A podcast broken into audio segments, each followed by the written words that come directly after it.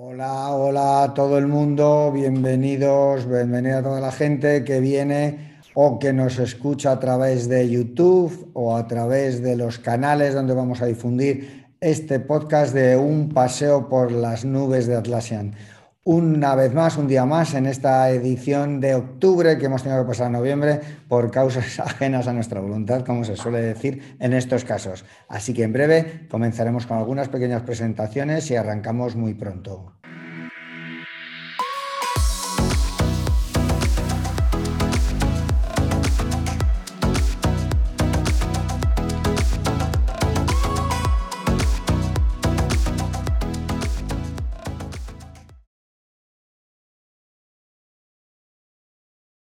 Hoy tenemos una edición también muy especial eh, donde vamos a hablar de temas que creo que interesan a muchísima gente, el panorama de Atlassian en, Latinoamérica, en LATAM, y para eso pues eh, vamos a contar con la presencia de, de dos amigos, dos personas que conocen muy de cerca todo ese panorama, que están en eh, Chile y en Argentina y que ahora mismo simplemente paso a saludarles. Andrés Sabatini, Álvaro Hernández de la empresa Baufest. Andrés, Álvaro, ¿estáis por ahí?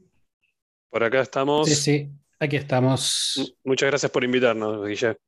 Muy bien, bienvenidos a los dos. Ya sabéis que en unos minutos empezaremos a charlar. Eh, de verdad, muchísimas gracias. Hablaremos de Baufes, hablaremos de, vosotros, de vuestra actividad y sobre todo vamos a hablar de Atlassian y del panorama de allí. Así que en unos minutos y una vez que demos las noticias, estoy con vosotros. Nos vemos en unos minutos. Gracias. Perfecto, gracias. Perfecto, gracias.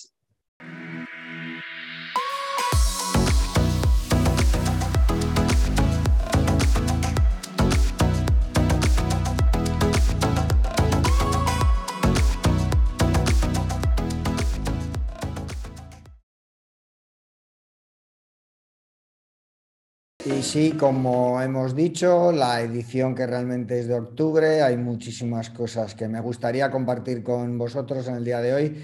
También luego, pues el hecho de tener tres personas nos va a permitir un diálogo probablemente más fluido y nos permita ver los aspectos de Atlassian en, otras comunidades, eh, también de habla hispana y por tanto pues va a ser muy interesante. Pero como sabéis, este podcast tiene una estructura muy concreta, sobre todo esta primera parte en donde nos solemos centrar por un lado en las noticias y por otro lado en estos invitados del día. Y luego ya si hay tiempo hablamos de otros temas, pero sobre todo arrancamos como siempre con las noticias del día.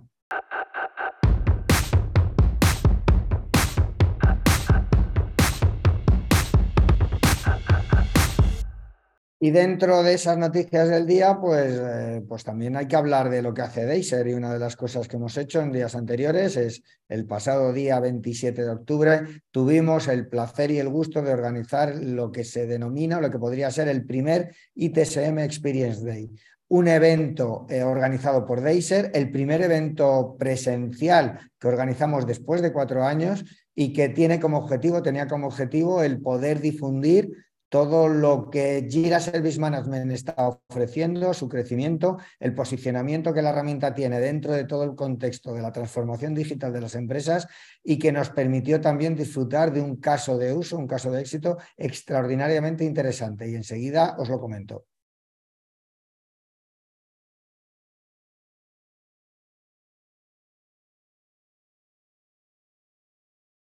Porque sobre todo en estos eventos es muy importante no tanto el que, lo que nosotros podamos contar, sino sobre todo las personas que puedan venir a difundir su conocimiento. Y aquí tuvimos la ocasión de contar con tres personas. Aparte de la propia participación de Deiser, estuvo nuestra responsable de soluciones y con yo mismo introduciendo y llevando o dirigiendo el evento desde el punto de vista de, de los participantes, pero tuvimos tres participaciones muy interesantes. Por un lado, Gloria Segura, que nos introdujo en lo que es el mundo ITIL 4, que logró como algo que normalmente es muy árido, pudo ser comprendido muy fácilmente por todas las personas de una manera muy didáctica y sobre todo tratando de demostrar el impacto que puede tener un framework como ITIL dentro de las organizaciones y sobre todo como fuente de cambio. Por otro lado, eh, Gregory Gubert de Aldasian, pues lógicamente, hablando de Jira Service Management y todo lo que nos va a ofrecer, sus características, lo que está ofreciendo a través de automation o de assets el antiguo Insight y todo el poder que los equipos pueden desplegar con el uso de Jira o de GSM, como ellos dicen, dentro de las diferentes eh, unidades de negocio. Y finalmente, y sobre todo, eh, Jaime Cámara, director de transformación de Aliseda Inmobiliaria, que nos deleitó, para mí personalmente me encantó, con un ejemplo de transformación y cómo a través de unos unas mesas de servicio con Jira Service Management, hasta 35, han sido capaces prácticamente de transformar toda la organización, todo lo que es Aliseda Inmobiliaria desde el punto de vista de las unidades de negocio y de, las, eh, de los servicios de back office.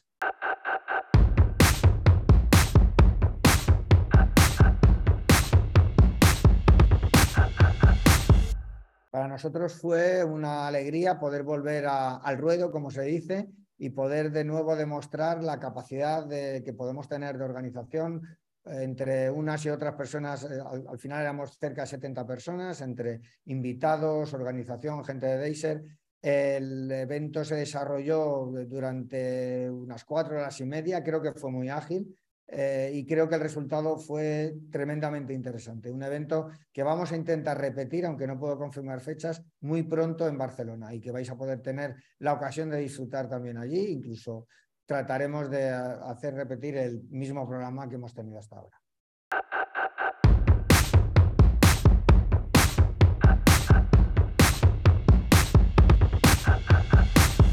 Es que seguimos hablando de eventos. Es que el 8 de diciembre Atlassian va a realizar en Europa el mayor evento presencial del año en Europa. Es el ITSM High Velocity, evidentemente centrado de nuevo en Jira Service Management, en donde Deiser, que ha sido acreditada como empresa ITSM Specialized, una de las 10 primeras en el mundo y en la actualidad creo que somos 15 de, de 670 partners, hemos estado ahí en el grupo de cabeza. Gracias a eso, no solo podemos patrocinar el evento, sino que además tendremos un hueco para poder contar, coordinar o charlar con clientes, con usuarios, con la propia gente de Atlassian acerca de toda la evolución, evolución de Jira Service Management, del mundo ITSM, del mundo ESM y de todo lo que Atlassian está tratando de difundir durante estos últimos meses y en los próximos también. Un evento gratuito para los asistentes. Por favor, si alguien va a ir a Londres, que contacte con nosotros, que trate de, ver eh, si nos podemos ver allí. Vamos a estar allí probablemente un equipo de tres, cuatro personas y estamos tratando también de conseguir que esta misma persona de Lisa Inmobiliaria, de, de Jaime, esté con nosotros. No lo dudéis, creo que es un evento que puede ser útil para todo el mundo, para toda la gente que queréis o necesitáis Jira Service Management en vuestras organizaciones.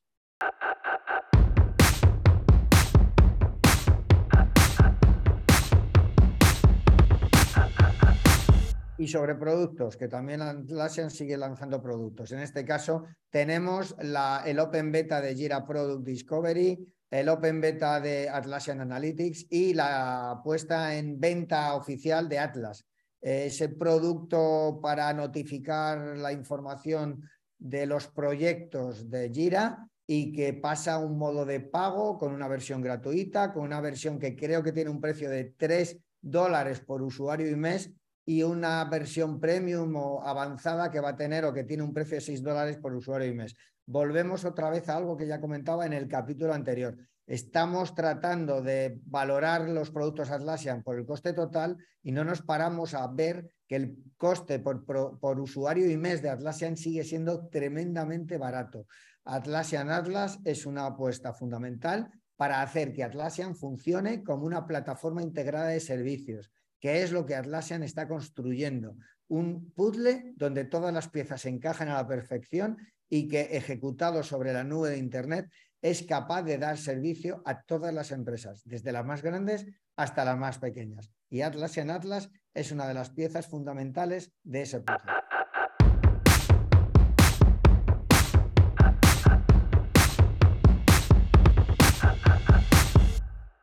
Y por último, dos reseñas muy importantes. La primera, la semana que viene, 10 de noviembre, Deiser participará en el Amsterdam es el ACE de Ámsterdam, del Atlassian Community Event, donde vamos a participar por primera vez, yo creo, siete, ocho grandes marketplace partners del eh, mundo Atlassian. Estaremos entre otros All Street Solution, Elements, Adaptavis, Deiser y algunos de los más relevantes fabricantes de apps.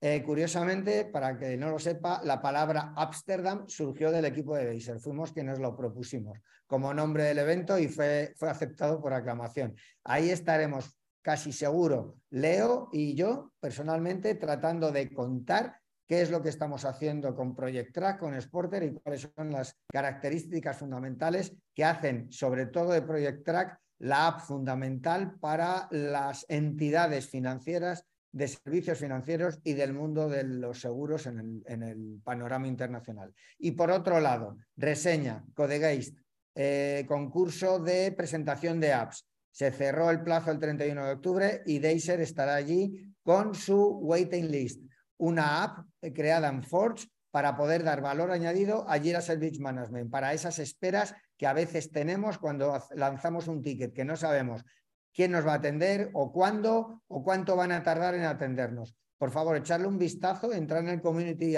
y, buscar CodeGate, intentar buscar waiting list. Está ya en el marketplace, podéis verla y podéis echarle un vistazo. Y si os gusta, apoyadla en el, en el Y perdonad, una última reseña que no quería dejar de, hacer. Todavía queda una semana para enviar propuestas de charlas al Team 23 de Atlassian.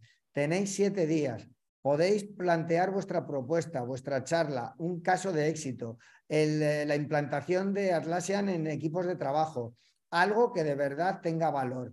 Ya sabéis que el premio es poder ir al Team 23 de Las Vegas, que se desarrollará en la segunda quincena de abril. Así que pensadlo, preparad vuestra charla y todavía tenéis siete días. Hacedlo, que quizás salte la sorpresa o, o, no pensabais que os iban a elegir y al final resulta que viajáis a Las Vegas y podéis contar vuestro caso. No lo olvidéis.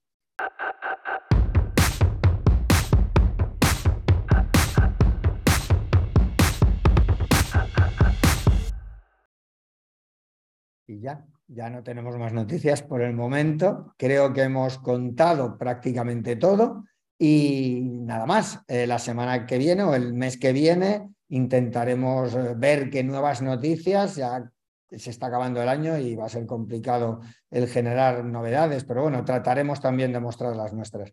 Así que os em, esperamos la, la, próxima edición, que será a mediados de, a finales de noviembre, para poder seguir con estas noticias.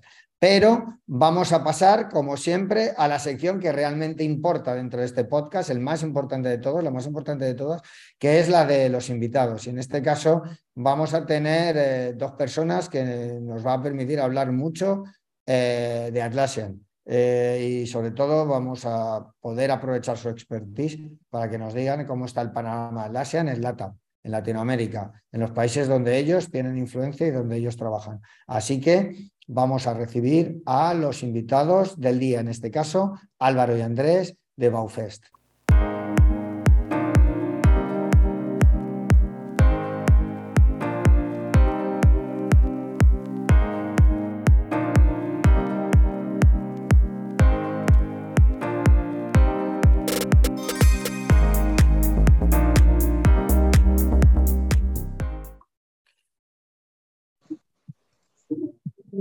Bueno, buenos días. Buenas tardes allá también. Buenas tardes también. Para aquí todavía son las 12 del mediodía. Estamos en el mismo horario con, Argentina, así que excelente. Eh, eh, ¿Me escucháis? Sí, te escuchamos. Vale, vale, perfecto. Pues eh, gracias por estar aquí. Eh, bienvenidos y bueno, pues sobre todo eh, lo más importante que vamos a poder hablar de Atlassian, vamos a poder hablar de lo que estáis haciendo en Argentina y bueno, pues sobre todo diálogo, como sabéis, se trata de, hablar, de, ver y de conversar acerca de lo que es el mundo Atlassian. Pero sobre todo, sí que, dado que venís de una organización y bueno, pues también para, para tener el, minuto de, gloria, pues sí me gustaría que, que pudieseis contarnos el tema de qué es Baufest y qué hacéis a qué se dedica y cuáles son las actividades y mercados fundamentales. Así, dos minutos un poco para que pongamos un poco el contexto. Cualquiera de los dos. Perfecto. Andrés. Bueno, bien, Baufest es una empresa que tiene su raíz en Argentina. Está creada en el año 90, si no me equivoco. Eh, desde su origen es una empresa que se rige por el desarrollo de software, pero obviamente se fueron integrando nuevas, eh, nuevas prácticas y nuevos sectores. Entre tanto, nosotros entramos en la parte de Atlassian bastante recientemente con respecto a la historia de los 32 años de, de, de Baufest. ¿bien? Nosotros somos una práctica que estamos hace, como tal, hace poco más de cuatro años y estamos creciendo bastante rápido desde el inicio. Eh, ahora estamos siendo un equipo de unas 12 personas base, eh, desde donde en tan poco tiempo crecimos, crecimos, crecimos y pasaron en el medio varios especialistas. Nosotros actualmente estamos dedicándonos a trabajar con diferentes tipos de clientes, sean las empresas de tipo financieras, de tipo de, naturaleza, hay de todo tipo de industria. Entonces estamos sirviendo a varios tipos de modelos, no uno, uno unificado, ¿bien? Donde nosotros podemos tener necesidades que son bien repetidas en algunos casos como lo que sea todo change management. Podemos llegar a tener necesidades puntuales como lo que son gestión de iniciativas, repositorios, documentación, etc. Pero en general nos sentamos con los clientes, independientemente de la industria que sean, para tratar de orientarles. Mm. La intención nuestra es que nos basamos mucho en lo que guía Atlassian con la idea de trabajar como un equipo y no simplemente de dar una solución puntual por una necesidad que nos plantea el cliente, sino trabajar en conjunto, ponernos codo a codo e ir descubriendo entre nosotros qué necesitamos para dar una solución integral. Muy bien. Eh, bueno, habéis dicho lleváis poco tiempo, cuatro años. Eh, evidentemente, es verdad que Atlassian en los últimos años ha, empezado a crecer casi de manera exponencial. Simplemente para que tengáis un poco de referencia, nosotros llevamos 15 como partner, 11 como Platinum y es verdad que en los últimos años se ha multiplicado tanto el número de partners como el número de, instalaciones. Eh, en cuanto a, esa circunstancia, la popularidad de, de, Atlassian en Latinoamérica, ¿cómo lo percibís? Es decir, tanto en Chile, en Argentina como en otros países. Eh, ¿Es Atlassian popular eh, ya? Eh, ¿Esa popularidad es reciente? hace años la gente a lo mejor conocía menos Atlassian. ¿Qué percepción tenéis vosotros? Que probablemente Atlassian lo conocíais como marca hace ya mucho, pero en, lo que es la empresa, ¿cómo lo veis? Bien, mm, la verdad es que encontramos que inicialmente para la mayoría de, la gente, en particular los clientes, no solo, no solo los clientes, quiero mencionar eso, sino eh, mucha de la gente que trabaja inclusive con nosotros nos categorizaba siempre como los chicos de Gira. Mm. Eh, ¿Qué pasa? Que siempre lo usamos como punta de lanza. Nosotros cuando entramos en algún equipo decimos, bueno, ¿alguien usó Gira? ¿Alguien usó Trello ahora en este caso? Como para poder identificarnos. La realidad es que todavía nos encontramos mostrándole a la gente y descubriendo que mucha gente, si bien conoce lo que es Atlassian, puntualmente conoce estos dos productos. Es un poquito menos común que conozcan algunos, algunos productos como Confluence y mucho, mucho menos todo lo que es el Point A, que es maravilloso, que me encantó que lo nombraras porque es increíble. Em, pero la idea de nosotros es presentar justamente a Atlassian como un, un ecosistema. ¿bien? Eh, no solo como un framework o un set de herramientas. Lo que tenemos con esto es que en ese, en ese entonces sí se conoce, no es tan conocido eh, más que nada el potencial de Atlassian. Sí es conocido desde la punta de Gira. Álvaro, de acuerdo con ello. Claro, totalmente de acuerdo y también se refleja en Chile, si bien en Chile en el mercado eh, Atlassian ha hecho un impacto bastante alto, todavía no están reconocidos por las herramientas más enterprise que tienen. Hoy día, por ejemplo, pueden ocupar herramientas aisladas como Trello, como Bitbucket o en específico alguna de, las legacy que van quedando, que está en versión data center, que es Bamboo. Entonces, desde ahí, desde la operación, se van abriendo eh, las compañías a eh, conocer más de la plataforma y de la potencialidad que le pueden sacar directamente a todo el negocio. Entonces, eh, si bien tiene ya un proceso de madurez en el mercado tanto argentino como chileno, todavía sigue siendo como tomado un poco más una solución enterprise más que una entry level, como, como lo ha tratado de proponer Atlassian siempre, que las entry level son los free principalmente.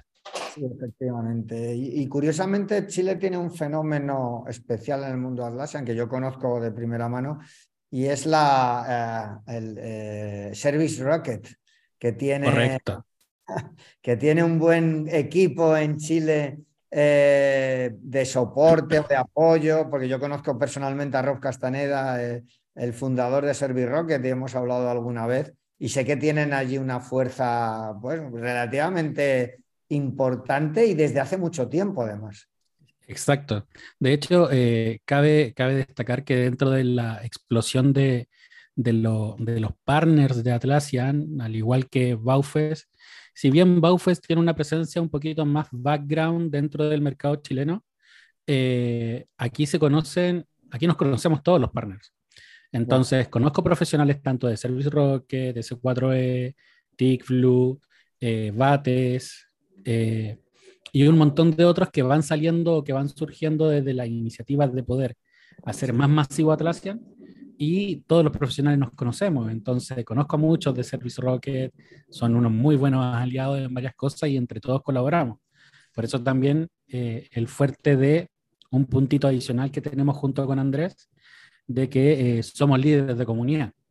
y en ambos casos hemos estado haciendo tanto Em, colaboraciones con ustedes, colaboraciones con los mismos partners y con otros vendors. Entonces, de a poquito vamos haciendo crecer un poquito más esta visión eh, holística de lo que es, eh, Atlassian quiere para, todo, para todas las personas y los equipos, más que a los clientes como tal. Sí, de hecho, además, el hecho de que los ACES o los ACEs de Atlassian también tengan, sean eventos de comunidad muchas veces se prefiere a un marketplace vendor que a un solution partner porque el solution partner tiende a vender sus servicios y aunque el marketplace vendor vende producto, pero no es lo mismo, ¿no? Es simplemente es un producto que yo necesito para Jira. Yo sé que siempre ha habido muy buena relación. Cuando nosotros tenemos que ofrecer Project Track, eh, pues nos resulta mucho más fácil entrar en un NACE. Entonces yo creo que ahí se nota también, efectivamente. Y hay un tema que habéis dicho, sí, hay un tema que habéis dicho que es cierto.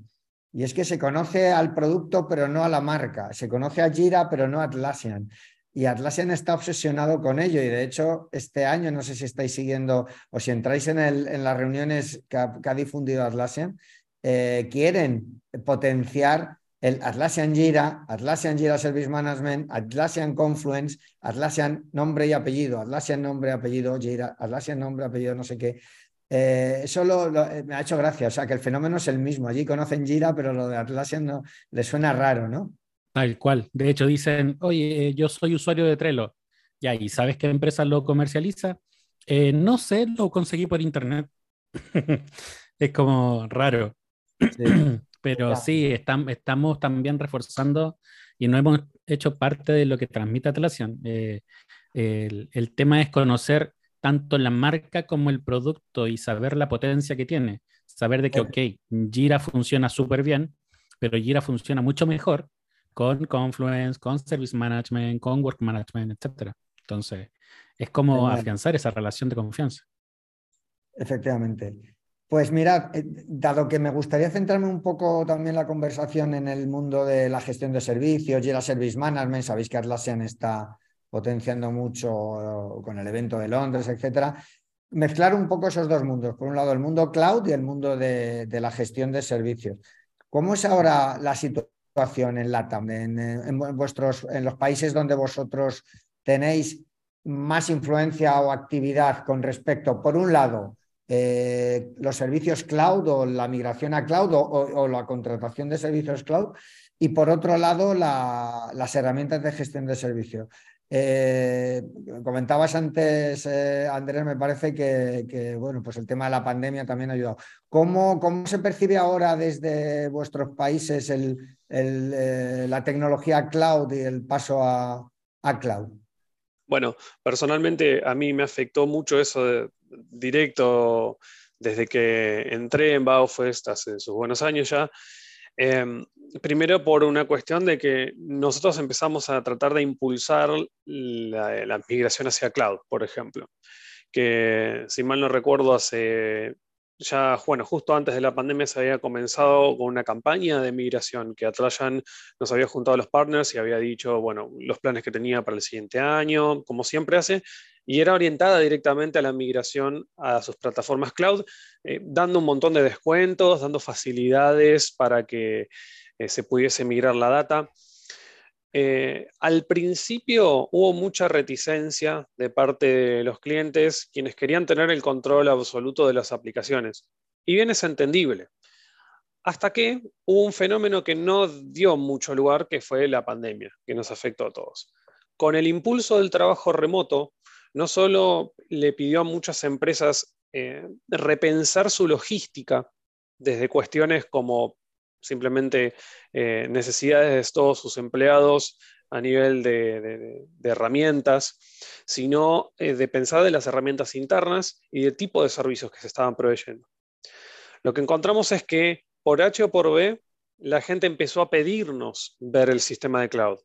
Y donde antes nosotros teníamos que ir a impulsar y empujar al cliente a que considere cloud, de repente nos empezaron a pedir a ver qué tan bueno es pasarse a cloud realmente.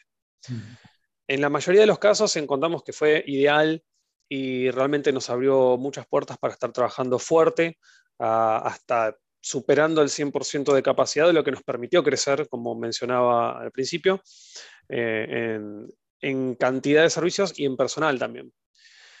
Pero bueno, tenemos siempre, teníamos siempre casos de algunos clientes con demasiadas complejidades muy finas o mucho desarrollo propio, que bueno, entendimos que no era lo, mejor, aunque sea por el momento, pasarse a cloud. Sin embargo, es los menos. O sea, para hablar de, si tengo que decirte un ratio, tenemos el 90% de personas que están o pidiéndola o muy agradecidos de haberse pasado.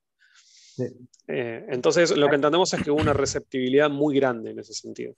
Aquí el fenómeno es muy eh, en, el, caso de Chile eh, es un poquito distinto, ya que si bien las empresas son eh, bien llanas a la tecnología y siempre Chile ha sido como un laboratorio de exploración para todas las empresas de alta tecnología, dependiendo del rubro, es como ellos también hacen su migración a data center.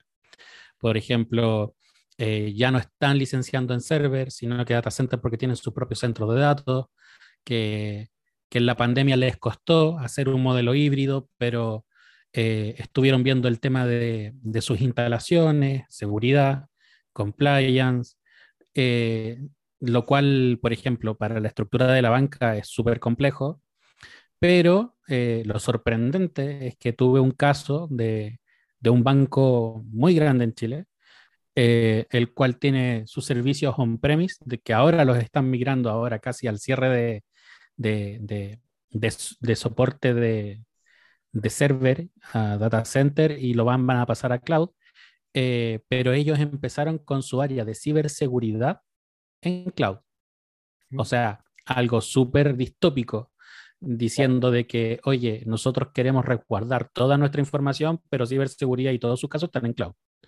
Eh, entonces, em, esas pequeñas como iniciativas que se han ido dando eh, en Chile eh, por lo menos han puesto más confianza en los productos con, la metodología software as a service, principalmente, pero siempre orientado al lado técnico más que a la facilidad de trabajo.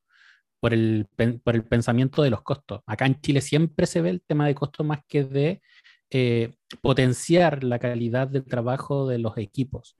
Ahora, es, un es, una mentalidad la cual está migrando radicalmente con las nuevas metodologías, pero en Chile todavía tenemos esa barrera. Hay que tener en cuenta también que Atlassian busca esos éxitos, porque es la manera que tiene de arrastrar al resto del sector. Creo que hay un caso en Europa paradigmático que, o que están trabajando con él, o no sé si ya lo han hecho, que es Deutsche Bank, que claro, conseguir que Deutsche Bank vaya a la nube es el mayor logro que puede tener Atlassian, es decir, un banco y además un banco alemán, eh, que es probablemente el país más, más reticente a cualquier tipo de movimiento a la nube. Yo creo que eso lo están haciendo bien, es decir, se están centrando en grandes representantes para demostrar que ese riesgo eh, lo pueden asumir, porque lo están asumiendo empresas muy grandes. Y es parecido al caso que me comentas tú del banco. Y es verdad que a veces los bancos generan situaciones curiosas desde el punto de vista del riesgo. Aquí en España tenemos el caso muy claro, el primer, la primera gran em, empresa que se decidió ir a la nube con Google fue BBVA, fue un banco eh, y, que podía ser un poco anacrónico. Entonces yo creo que ahí, por un lado el COVID, pero por otro lado la política de Atlassian está siendo muy inteligente. Eh, y a nosotros en España nos está pasando lo mismo. Las grandes todavía se lo piensan, pero las medianas y las pequeñas cada vez con mayor seguridad, vamos. Y también es cierto, no sé qué pensáis, que el cloud de Atlassian ha mejorado espectacularmente. Sí, el autoscaling, el autoscaling que han estado haciendo, el tema de la mejor eh, disponibilidad de los mismos servicios ha sido un esfuerzo enorme de ellos y se ha notado, se ha notado bastante. Sí, totalmente. Eso y que sumo también un par de cuestiones que son, eh, que justo mencionabas el tema de, los bancos y la parte de las entidades financieras en general tuvieron mucha preocupación en ese sentido. Por más de que la idea la aceptaban de pasarse a cloud, eh, estuvo muy rápido Atlassian en muchas cosas, entre tanto como mostrar información que es relevante para casos grandes. Uno, por ejemplo, es la parte de compliance, entendiendo que, bueno, tipo, tienen un montón de certificaciones como las de FedRAMP, SOC 2, ISO 27001, todo ese tipo de cosas que literalmente está en la parte de atlassian.com slash trust. Eh, para mí es de manual mostrarlo en cada presentación que tengo con alguna entidad financiera. Y los deja muy tranquilos, porque acá puntualmente nosotros tenemos que lidiar con las entidades financieras en Argentina con lo que es el Banco Central. Eh, en el BSRA. Entonces, no solo se trata de tener ciertas eh, certificaciones, eh, sino que también está alineado con algo que, por ejemplo, dice el Banco Central. Si por ahí Atlassian da unas cosas hermosas, pero no se alinea o el Banco Central dice otra cosa, no se puede por más que queramos, porque las auditorías después les pasan filo. Em, pero aún así, vimos cómo Atlassian ha crecido, ha mostrado realmente el valor poniéndolo en práctica con cosas eh, como, por ejemplo, en Jira Service Management, agregar eh, Insight mismo. Eh, mm. Y entonces poder empezar a dar herramientas que le suman valor a medida que el plazo va, pasando. Porque, por ejemplo, si yo comprase unas licencias ahora de data center, mi producto no, se, no, no hace un autoscaling, como decía Álvaro. Simplemente pagué por algo, tengo eso. Ahora, si yo estoy en un modelo SaaS, automáticamente consigo toda actualización que Atlassian eh, apruebe. Con lo cual estoy ganando tras lo ganado. Y lo mismo agregar eh, eh al mismo ITSM. Si bien ya era una gran potencia darle insight, una gestión de activos, una CMDB grande a la potencia que ya tiene eh, el gestor de asistencia con portal de ITSM que tiene Atlassian con Jira Service Management, le agregan Ops Genie y la rompen, o sea, explota al espacio y un poquito más acá. Pero no, es tremendo, es tremendo. De hecho, y de hecho quería, mira, aprovechar, me habéis, me habéis puesto la, como se dice, el balón preparado, porque quería, quería rápidamente saltar a, a Jira Service Management, que para mí personalmente creo que es la nueva joya de la corona. ¿no? Eh, eh, después de que todo el mundo ya ha pasado por Jira Software, yo siempre cuento la anécdota de que ahora cuando vamos a una empresa a hacer una presentación, la pregunta no es si tienen Jira, sino dónde lo tienen instalado, eh, porque es casi un estándar. ¿no? Yo personalmente creo que Jira Service Management es un caramelo para un consultor, eh, para poder, o para una consultoría eficaz. Eh, creo que han conseguido un productazo eh, que todavía evidentemente le queda, pero creo que, puede conseguir grandes cosas. Y hablando de, ese tipo de, elementos, ¿cómo, ¿cómo, está el panorama también allí de, en el mundo de los servicios gestionados, o sea, de la gestión de servicios, eh, Jira Service Management? ¿Cómo la veis colocada? ¿Qué grado de importancia tienen otras herramientas tipo ServiceNow o Sendes? ¿Cómo veis ahora mismo la, situación de GSM ahora en, la TAM? Bien, eh, entendemos que hay, hay unas competencias siempre, hay ofertas de, varios lados. En general, lo que encontramos es que en los casos donde nos ha tocado lidiar con, alguna, con algún, por ejemplo, gestor como el JSM, en el caso de ServiceNow, por ejemplo, eh, recordando, lo que suele pasar en realidad es que más allá de cómo sean los productos de otros de, otras empresas, el tema es cómo se las utiliza. Nosotros encontramos que más allá de las eh, de propiamente las características que tengan o no, son las integraciones, por ejemplo. Entonces, hay muchos, muchas empresas que tienen su sistema como híbrido. No tienen una única plataforma a través de la cual tener sus productos o herramientas. Eh, entonces, ¿Qué tenemos? Que nosotros al presentar un modelo unificado, por ejemplo, gracias a las eh, integraciones nativas que tiene Atlassian, lo que ganamos con eso es terreno, netamente. Entonces encontramos que por ahí, más allá de, cómo sean los productos en sí, que los hay, eh, acá en Latinoamérica no es tanto el estándar eh, Atlassian con Jira, por ejemplo. Entonces, si bien la gente suele conocer, de nuevo, suele conocer mucho lo que es Jira y cuando le decimos, pero hay más de una versión de Jira, es como que directamente no entienden, no computa la, persona. Es como que, ¿cómo que hay más? Claro, Jira no es una empresa, es un producto dentro de todo un set de herramientas que tiene Atlassian. Eh, al mostrarles directamente que se interconecta con otras posibilidades, por ejemplo, la combinación que más solemos ver eh, implementada de nuestra parte es lo que fuere eh, Jira Software con Confluence o Jira Service Management con su Knowledge Base que es un Confluence. Eh, inclusive ahora estamos con un cliente viendo la integración conjunta de Jira Software, Work Management, Confluence y Bitbucket. De punta a punta todo lo que es un ciclo de DevOps.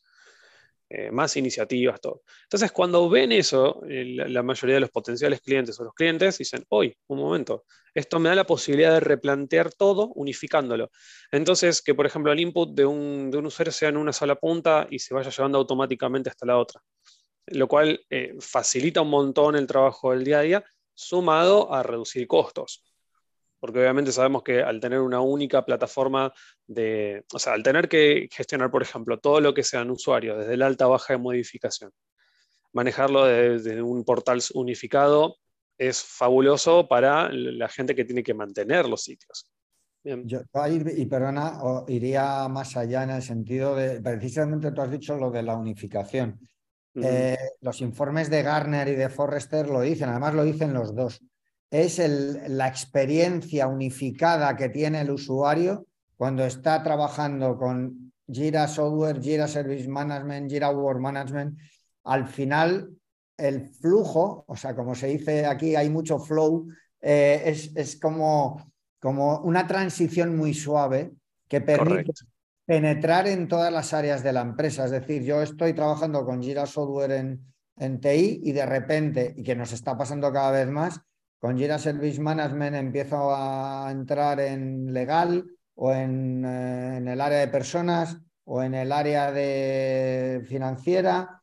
Eh, pero es que el otro día teníamos un evento en Madrid y se nos presentó una empresa que tenía 35 mesas de servicio y estaba gestionando todo su negocio, todo, y era de inmobiliario, era un negocio inmobiliario eh, con Jira Service Management. Y, claro, podía tener conexiones con Jira Software para la parte web, a lo mejor, pero no, es que estaba gestionado el negocio. Yo creo que, no sé si pensáis, eh, eh, creo que el potencial que tiene ahí eh, Jira Service Management para, para entrar en todos los departamentos de, que no son tecnológicos es descomunal. Sí, es altísimo. Bueno, es altísimo. Inclusive, inclusive Jira Service Management integrado con Work Management que Work Management le da directamente una potencia a cada uno de los, de los rubros de negocio un poco más internos. Por lo general, acá en, en, Chile, igual me ha pasado con proyectos en Argentina, ha pasado de que se ha requerido, por ejemplo, tener esa integración eh, por el alto costo que todavía tiene Service Management, igual es como una barrera por agente, el, lo cual detiene la, la, implementación completa. Pero, eh, por ejemplo, existe eh, la dualidad de que adquieren unas 3, 6, 9 licencias de Service Management, pero tienen 100, 200, 500 de Work o de software. Entonces, con automatizaciones, es un, es un dulce trabajar de esa forma, porque al final me llegan todos los requisitos de cambio, me llegan todas las solicitudes mediante un portal y sin importar qué yo haga, me va a empezar a disparar según condiciones de automatización, que es también un gran core que tiene Atlassian como, como, como software dentro de, de, su, de su free flow por la plataforma, que, lo hace trabajar en, cualquier, en cualquier ambiente, en cualquier empresa, en cualquier ambiente, principalmente. En eso que has dejado caer, el tema de automation, el tema también de la incorporación de assets, que lo habéis mencionado antes, el antiguo Insight. ¿Cómo veis la evolución de Jira Service Management en toda esta parte futura? ¿no? Lo de, porque en el fondo automation estamos hablando de RPA, de, de robotización y de automatización de procesos. Correcto. ¿Estáis viendo esos pasos? Porque el otro día también en el evento hablaron de Percept AI, que es la empresa esta de inteligencia artificial para poder, para poder mejorar los chats. ¿Cómo veis el futuro de estas herramientas o dónde creéis que podemos llegar con ellas? Con, con un Jira Service Management de dentro de 3, 4, 5 años. Wow. en, en, mi, en, mi, caso particular, eh, y, y no es por hacer futurología, pero vamos a estar sin, querer menospreciar el trabajo humano, eh, que principalmente es lo que la automatización hace. La automatización lo que hace es reflejar tareas repetitivas que gastan tiempo y productividad dentro de los procesos. Entonces, si nosotros los vemos desde ese punto de vista, mientras más trabajo me ahorre, va a ser prácticamente una inteligencia artificial eh, con la inteligencia de negocio de cada uno de, sus implementaciones. Eh, me ha tocado analizar y, ver muchos flujos de negocio, muchos procesos y que con, con Atlassian y explicándoselo bien a los usuarios se, se quiebran o se transforman en, en, menos de 30 minutos en una conversación. Entonces, creo de que, de que es un... Eh, la creación de una inteligencia artificial al servicio de los al servicio de los clientes. Y, eso eh, podríamos decirlo como IA as a service, sería como lo ideal. Pues, pues yo creo que vamos por ahí. No sé tú, Andrés, ¿qué piensas? Sí, totalmente. A mí, una de las cosas que, lo, digo esto sin tapujo como, como si fuese un grupo de recuperación, algo así, digo, yo antes pensaba de una manera, ¿no? La realidad es que desde que estoy en Atlassian, una de las cosas que entendí con Atlassian, eh, es que me encantó la propuesta de velar por el usuario de una manera simple. Yo suelo decir que a veces hay que explicar las cosas con crayones a la gente. Y no lo digo como algo malo, no lo digo como para nada de una forma peyorativa. Me refiero a que si podemos hacer más simple algo, ¿por qué vamos a hacerlo innecesariamente complicado? Entendiendo que Atlassian tiene este esta movilización hacia una interfaz amable, muy clara, fácil de seguir, eh, mismo si uno tiene mucho trabajo o en diversas aplicaciones, realmente puede unificarlo con cosas muy sencillas desde un dashboard hasta, bueno, Atlas mismo lo habías mencionado hace un rato, ¿no? Eh, entonces, yo personalmente lo veo muy bien, estoy muy entusiasmado por esa punta en particular, siendo que todo lo que sea RPA, lo que sea inteligencia artificial, ya sabemos que no es el futuro, es el presente. Bien, como en algún momento dijeron, no, hay que aprender inglés porque es el futuro. No, no, hace rato, ya es el pasado del inglés. Ahora hay que, hay que estudiar chino. De paso, yo estoy estudiando chino. ¿Eh? Pero ahora, si vamos por la robótica y la parte de la inteligencia artificial, creo que la posibilidad que tenemos eh, nosotros puntualmente es de acercarnos todavía más al cliente, como en este caso siendo arquitectos de una solución. Bien, entonces también esto va generando lo mismo, va acelerando la rueda en, que Atlassian se hace conocer con soluciones que son amigables y de repente ya la gente se despega mentalmente de lo que es el Jira para ver un poquito más allá. Y sobre todo hay un tema que sí os quería preguntar, y si estáis de acuerdo conmigo, con lo que es una implantación, por ejemplo, quizás más de Jira Service Management por la rapidez con la que lo puedo hacer. El otro día hablábamos de que a lo mejor en cuatro o cinco jornadas se podía avanzar mucho e incluso hacer un, mock-up o una especie de esquema de funcionamiento. Y yo dije que efectivamente, o sea, cinco días de trabajo con Jira Service Management a, full eh, puede generar una solución espectacularmente potente, que luego evidentemente hay que ajustar, pero que ese win-win que nosotros buscamos para convencer a la gente en la transformación digital, en las transformaciones, creo que, que Jira Service Management es una, es una llave enorme porque en muy pocos días. Eh, de hecho, no, de hecho comparto, comparto completamente contigo eso.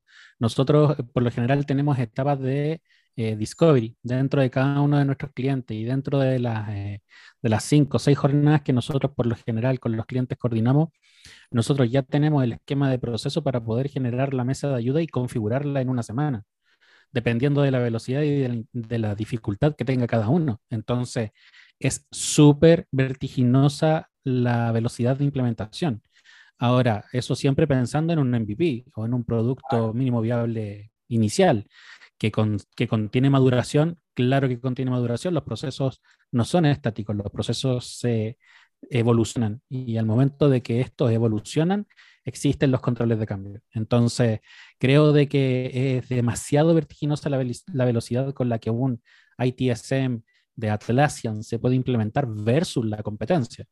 Y ahí están todos los demás, por ejemplo, ALM, está ServiceNow, como tú mencionabas, está eh, bueno, hay un montón y todos tienen su complejidad tanto técnica de arquitectura como eh, de conocimiento propio de la, de la herramienta en su navegación, lo cual Jira lo simplifica casi a cero.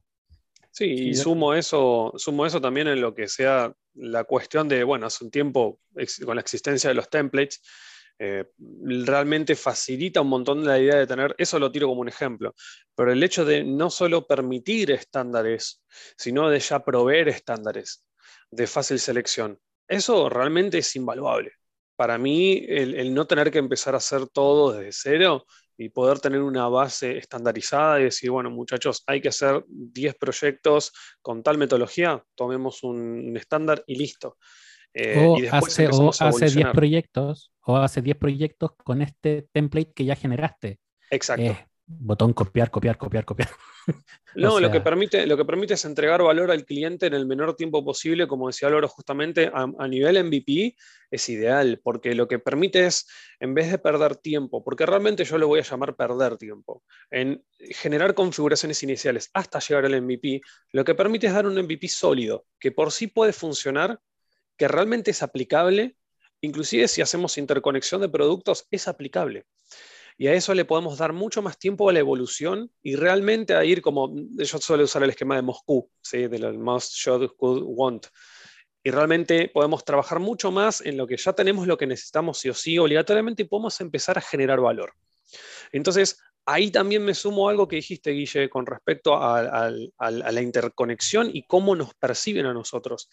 Si pueden ver que nosotros damos un MVP en un buen tiempo e inmediatamente después trabajamos sobre la evolución y realmente la gestión de nuestro tiempo como equipo va en darle cosas que el cliente ya le gusta, pero porque las necesidades están cubiertas, realmente nos dicen, ah, qué bueno tener gente como ustedes cerca.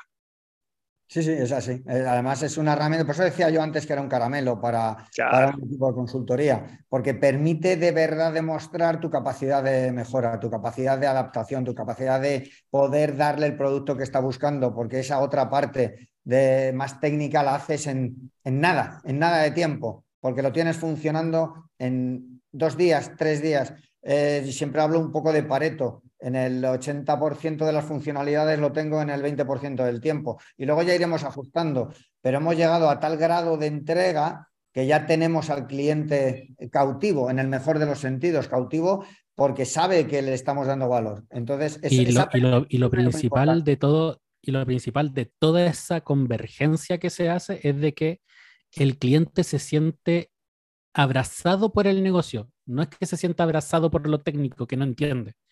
Yo que no entiendo algo, quizás que, que me abrace un desconocido, yo lo, lo, voy a mandar lejos, pero eh, que, que, ya es algo conocido por mí eh, como negocio, eh, lo voy a adaptar y lo voy a adoptar mucho más fácil a mi organización.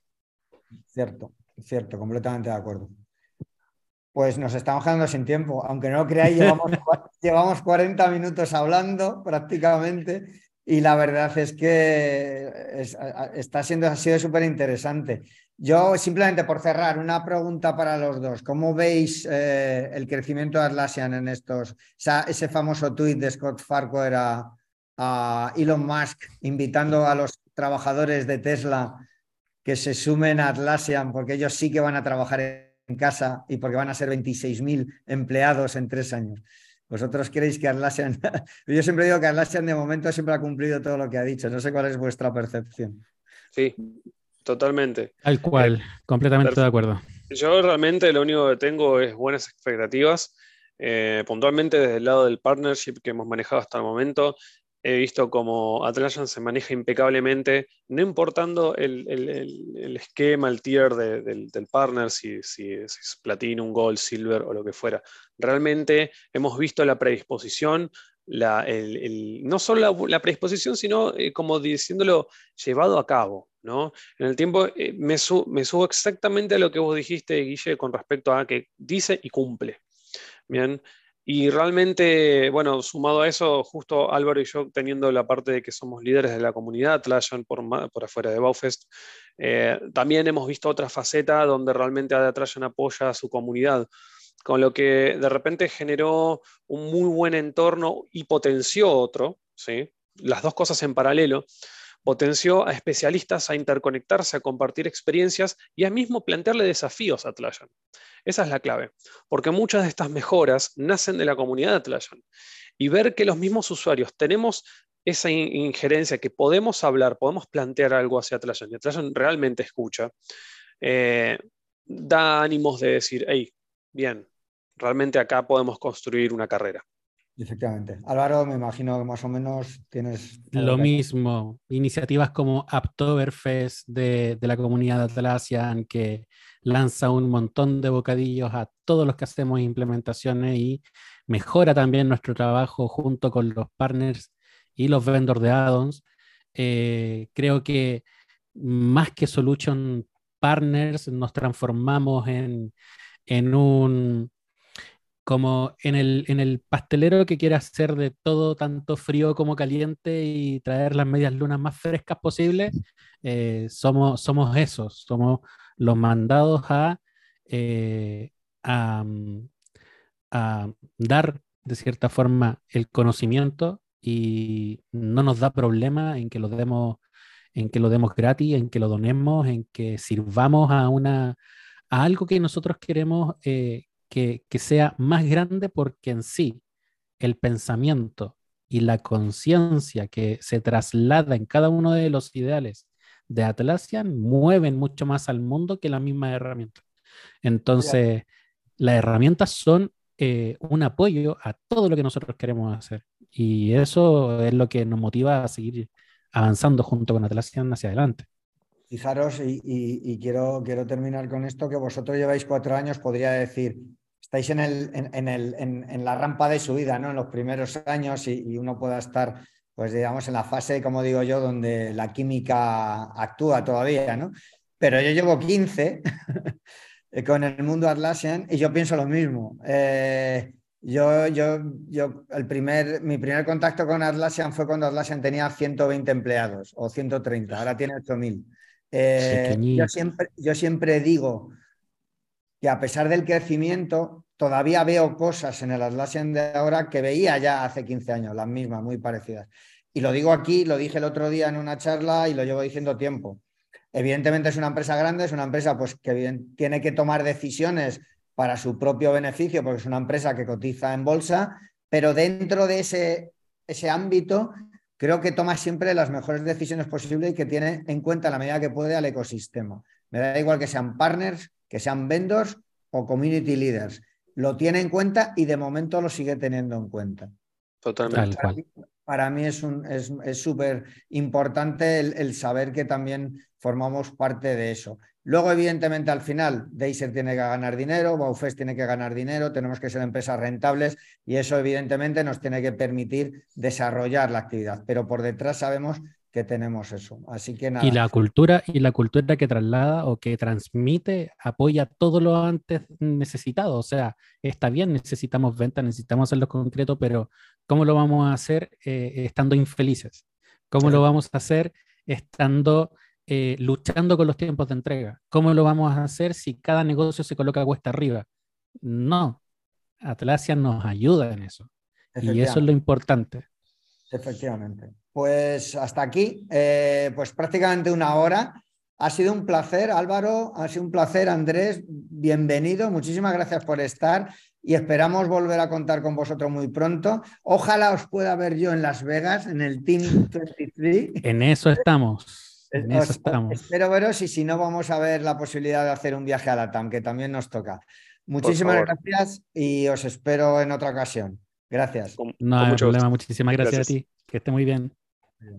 Pues nada, ya sabéis, nos despedimos y como siempre acaba un capítulo más de un paseo por las nubes de Atlassian. Nos vemos dentro de un mes aproximadamente, quizás un poquito menos, y nos vamos. Adiós, sed felices.